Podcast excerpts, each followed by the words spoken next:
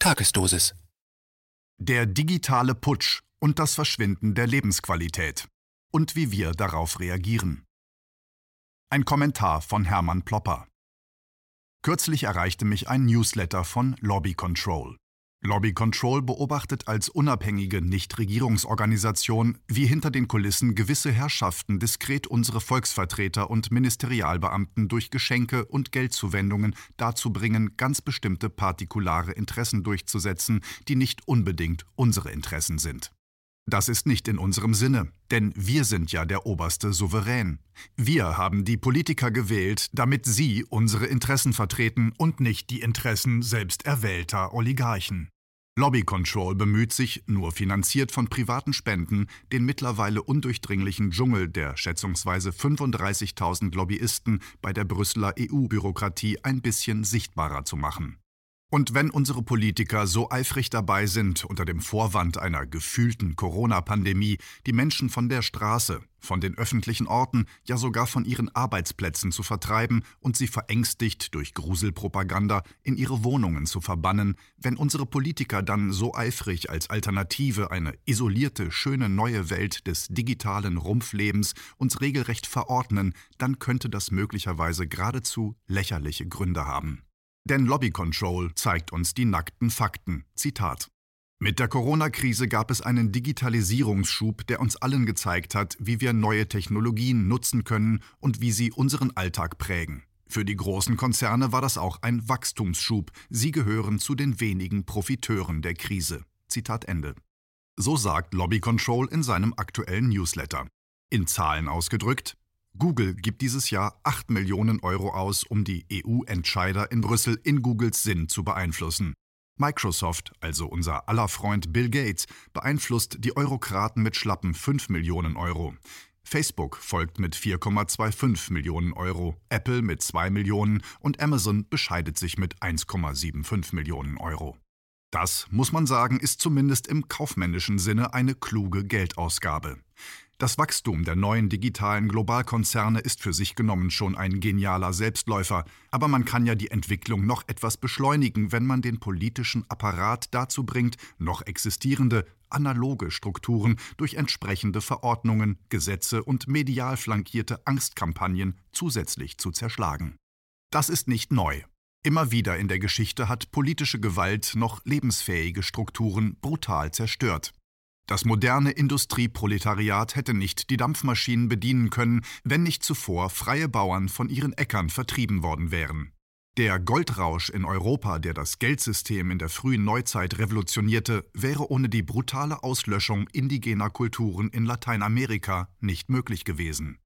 Die schlesischen Weber sind mit brutaler Gewalt aus dem Weg geräumt worden, um mechanisierten Webstühlen Platz zu machen. Alles, was uns als organischer, technischer Fortschritt und als friedliche Evolution verkauft wird, war stattdessen das Ergebnis einer schöpferischen Zerstörung oder kreativer Destruktion, wie es der Soziologe Schumpeter dereinst formuliert hatte. Zitat Er wirkt und verfault, was stark war und gut. Zitat Ende, textete der Liedermacher Hannes Wader etwas anschaulicher in seinem Lied mit dem Titel Schon so lang. Genau das vollzieht sich vor unseren Augen. Die Digitalkonzerne sind die neuen Landlords dieser Welt. Durch die gesellschaftliche Vereinbarung, ihnen für ihre Patente bis ans Ende aller Zeiten Tribute, auch Lizenzgebühren genannt, zu entrichten, haben wir diese futuristischen Moloche so weit aufgepäppelt, dass sie uns jetzt nicht nur beherrschen, sondern auch umformen und manipulieren möchten. Deshalb sind natürlich diese Millionengeschenke für die Brüsseler Eurokraten aus ihrer Sicht eine weise und gute Ausgabe für die eigenen Investitionspläne. Tatsächlich sind die Digitalkonzerne dank unserer Tributzahlungen mächtiger als alle sozusagen analogen Konzerne, vor deren monströser Macht uns schon gerade genug graust. Der militärisch-industrielle Komplex kann da nur noch vor Neid erblassen, zum Beispiel Boeing mit seinen popeligen 76,6 Milliarden Dollar Jahresumsatz in 2019. Da kann Apple mit seinen 260,17 Milliarden Dollar im Jahre 2019 nur höhnisch lachen. Die weiteren Digitalriesen alle Zahlen für 2019. Microsoft mit 125,84 Milliarden Dollar, aber in diesem Jahr hat Microsoft alleine schon bis jetzt 143,02 Milliarden Dollar eingefahren. Das digitale Versandhaus Amazon war 2019 Platzhirsch mit 280 Milliarden Dollar. Google sammelte 160 Milliarden Dollar ein und Mark Zuckerbergs Facebook hat immerhin in derselben Zeit auch 70,7 Milliarden Dollar eingefahren. Die neue Internetglotze YouTube bescheidet sich mit kargen 15 Milliarden Dollar im letzten Jahr. Ja, ist es denn bei so viel finanzieller Potenz noch ein Wunder, dass ein angeblich seriöser Wissenschaftler wie Christian Drosten von der Charité zum Seuchenpapst der Bundesrepublik Deutschland erhoben wird, ausgestattet mit der Machtvollkommenheit eines Sonnenkönigs, mit der Immunität, seine Kritiker unhinterfragt abqualifizieren zu dürfen? Und dabei selber, wie mein Kollege Bernhard Leuen in einer akribischen Sammlung von goldenen Worten des großen Vorsitzenden Drosten darlegen konnte, allzu oft absolut sinnfreie Sentenzen abgesondert hat, denen auch geübteste Sprachforscher keinen Inhalt abgewinnen können. So kommt es, offenbar gepolstert mit vielen Millionen Euro aus den Töpfen der Digitalkonzerne, dass ein nonsensischer Papst und sein Tierarzt Kardinal, RKI-Chef Lothar Wieler sich ungestraft über die Expertisen angesehener Experten hinwegsetzen können. Es platzt aber immer mehr Wissenschaftlern der Kragen, zuletzt dem Netzwerk Evidenzbasierte Medizin. Dass hier Hunderte, Jahrtausende von hochrangigen Experten nicht einmal angehört werden von unserer Bundesregierung oder der EU-Bürokratie, ist nicht mehr länger hinnehmbar. Aber die nackte Macht der monetären Fakten, siehe oben, macht es möglich. Warum tut sich denn in unserer Gesellschaft bislang so wenig? Natürlich, ich habe noch nie in meinem Leben so viele Menschen auf der Straße gesehen, die fundamental gegen den menschenverachtenden, zutiefst korrumpierten Blödsinn unserer Eliten protestieren und die sich nicht mehr einschüchtern lassen. Und die Millionen Menschen, die sich jetzt auf die Straßen trauen, stehen für noch mehr Millionen Mitbürger, die sich jetzt noch nicht trauen und lieber den Protest über Livestream mitverfolgen. Warum protestieren denn die Unternehmer nicht endlich auf breiter Front? Hunderttausende aus dieser Zunft werden noch in diesem Herbst zahlungsunfähig und müssen dann in das graue Heer der Enteigneten überwechseln, wie dereinst die freien Bauern in das Industrieproletariat abwandern mussten. Durch das brutale Corona-Regime werden Tausende von Restaurantbesitzern, Ladeninhabern und sonstigen Dienstleistern enteignet. Das ist jetzt schon klar. Warum also wehren sie sich nicht? Wenn Ihnen Deutschlands bekanntester Insolvenzverwalter Frank Kebekus, der die insolvente Kette Kaufhof Karstadt Galerie abgewickelt hat, aufgrund solider Informationen sagt, in diesem Herbst stünde ein Zitat Tsunami von Klein- und Kleinstunternehmen ins Haus. Vielleicht deswegen, weil es immer wieder Vertretungsorgane bestimmter Berufsgruppen gibt, die ihre Mitglieder einfach nur ruhig halten sollen. Unternehmer sind zwangsweise in der Industrie- und Handelskammer organisiert. Es gibt Unternehmer, die sich dagegen seit Jahren vehement zur Wehr setzen und die sich im Bundesverband für freie Kammern e.V. organisieren und sogar eine eigene Zeitschrift mit dem witzigen Namen Der Kammerjäger herausbringen. Die IHK müsste eigentlich als Zwangskörperschaft politisch neutral sein. Das hindert die IHK indes nicht, munter für fossile Energien und Atomkraft zu werben. In den Fortbildungen der IHK findet man vornehmlich marktradikale und latent sozialdarwinistische Positionen. Der Unternehmer befindet sich im Wettbewerb mit anderen Unternehmern und der Wettbewerb wird logischerweise dadurch entschieden, dass einer von beiden untergeht. So einfach ist das. Solidarisch ist man nur im Kampf gegen Gewerkschaften und deren maßlose Lohnforderungen. Ein besseres Bild gibt der Bundesverband Mittelständische Wirtschaft BVMW ab. Ein freiwilliger Zusammenschluss kleiner und mittelgroßer Unternehmen, kurz KMU. Der BVMW hatte im Mai dieses Jahres in einem offenen Brief an die Bundeskanzlerin das sofortige Ende des Lockdowns gefordert. Zitat in großer Sorge um die Zukunft dieses Landes und um den Wohlstand seiner Bürger appellieren wir an die Politik.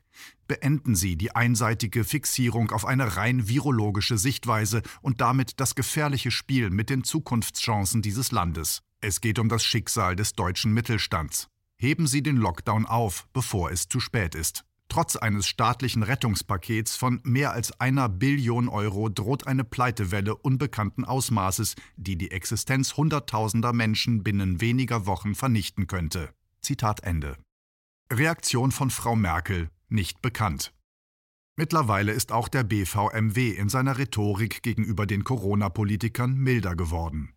Als Konsequenz aus der Corona-Krise fordern die Experten des BVMW eine gewisse Entglobalisierung und stattdessen die Hinwendung zu mehr regionaler Wirtschaft.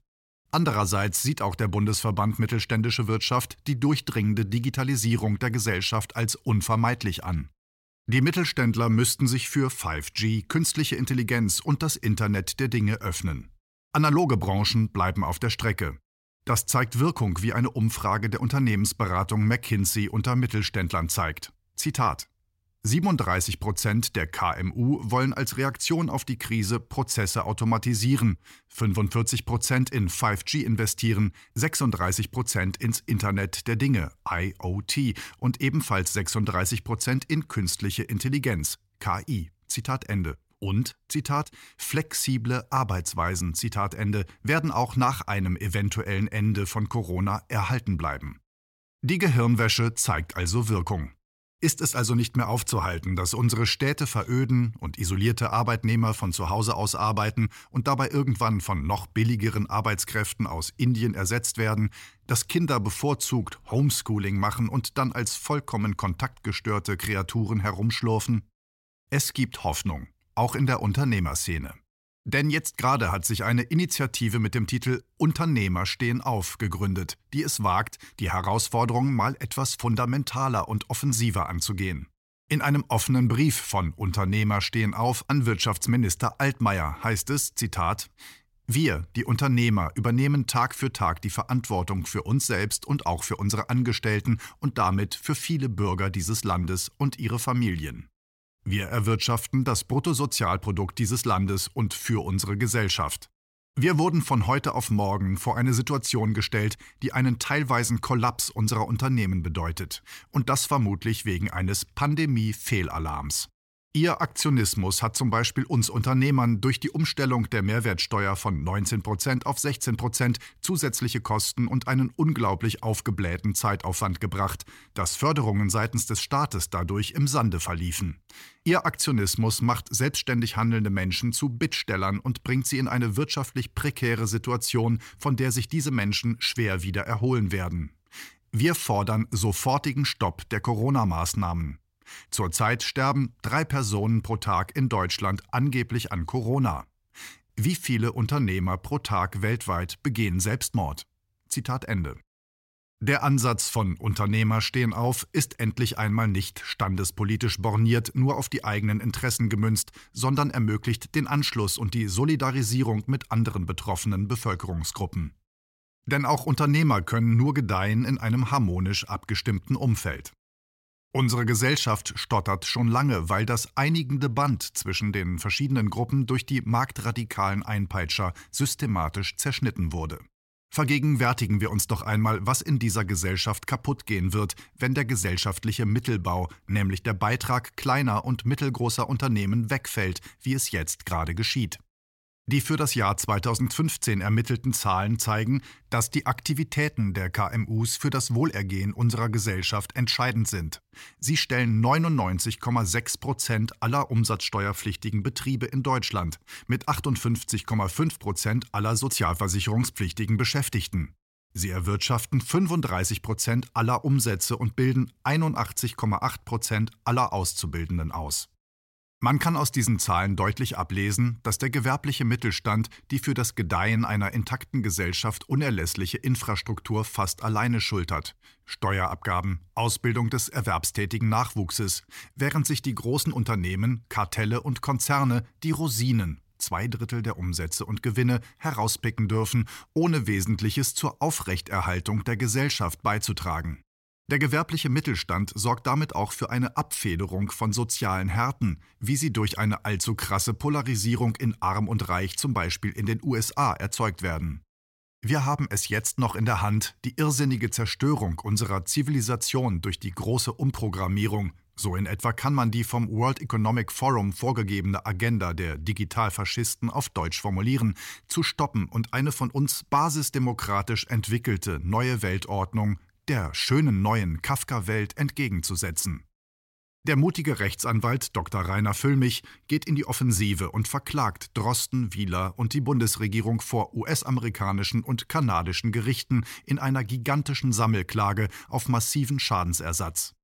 Auf diesem Weg können sich beliebig viele Teilnehmer einer Schadensersatzklage anschließen.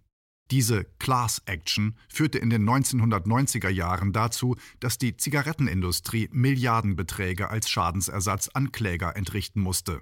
Im Falle der Sammelklage von Anwalt Dr. Rainer Füllmich ist der Ansatzpunkt der Einsatz von PCR-Tests, die als Beleg einer wahrgenommenen Pandemiegefahr von der Regierung vorgeschoben werden, um die die Wirtschaft lähmenden Verordnungen zu rechtfertigen. Da die von Christian Drosten entwickelten PCR-Tests auch in den USA und Kanada angewendet werden, richtet sich die Schadensersatzklage gegen den PCR-Entwickler Drosten und den Chef des Robert Koch Instituts Lothar Wieler und gegen die exekutierende Bundesregierung. Dieser Sammelklage können sich auch mittelständische Unternehmer anschließen.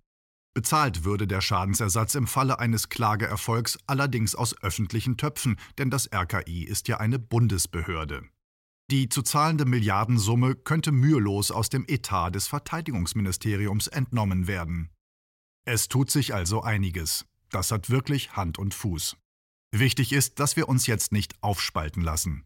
Mittelständische Unternehmer, Arbeiter, Angestellte, Schüler und Studenten haben ein gemeinsames Ziel, nämlich den Erhalt und den Ausbau unserer gemeinsamen Zivilisation, unserer gemeinsamen Ökosphäre, unserer gemeinsamen Geister und Seelen und zwar weltweit.